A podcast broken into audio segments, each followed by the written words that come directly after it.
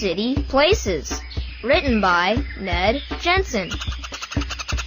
Illustrated by A. Spencer.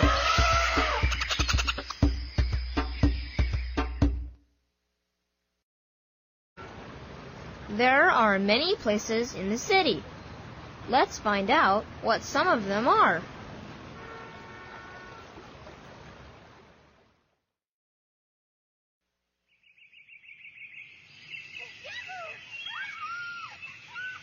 What is this place? It is a park. People come here to have fun.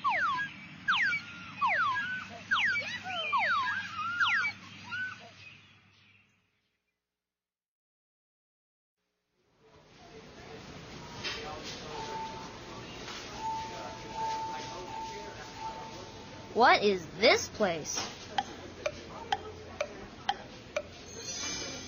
It is a store. People come here to shop.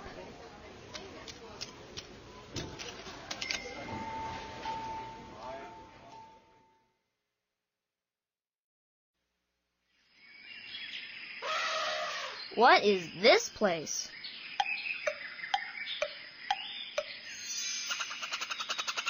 It is a zoo. People come here to see animals.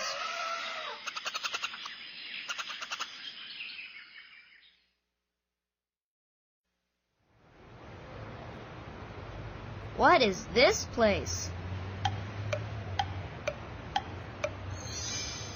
It is a skyscraper.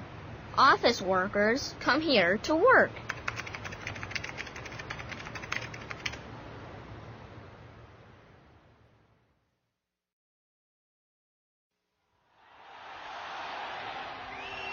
What is this place?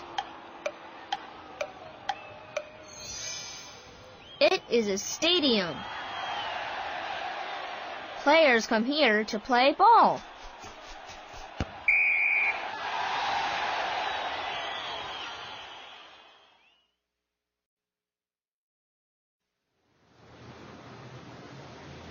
What is this place?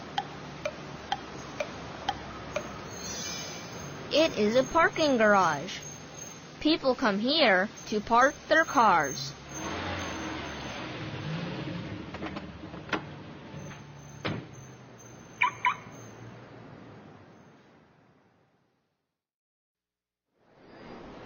People do many different things in many places in the city.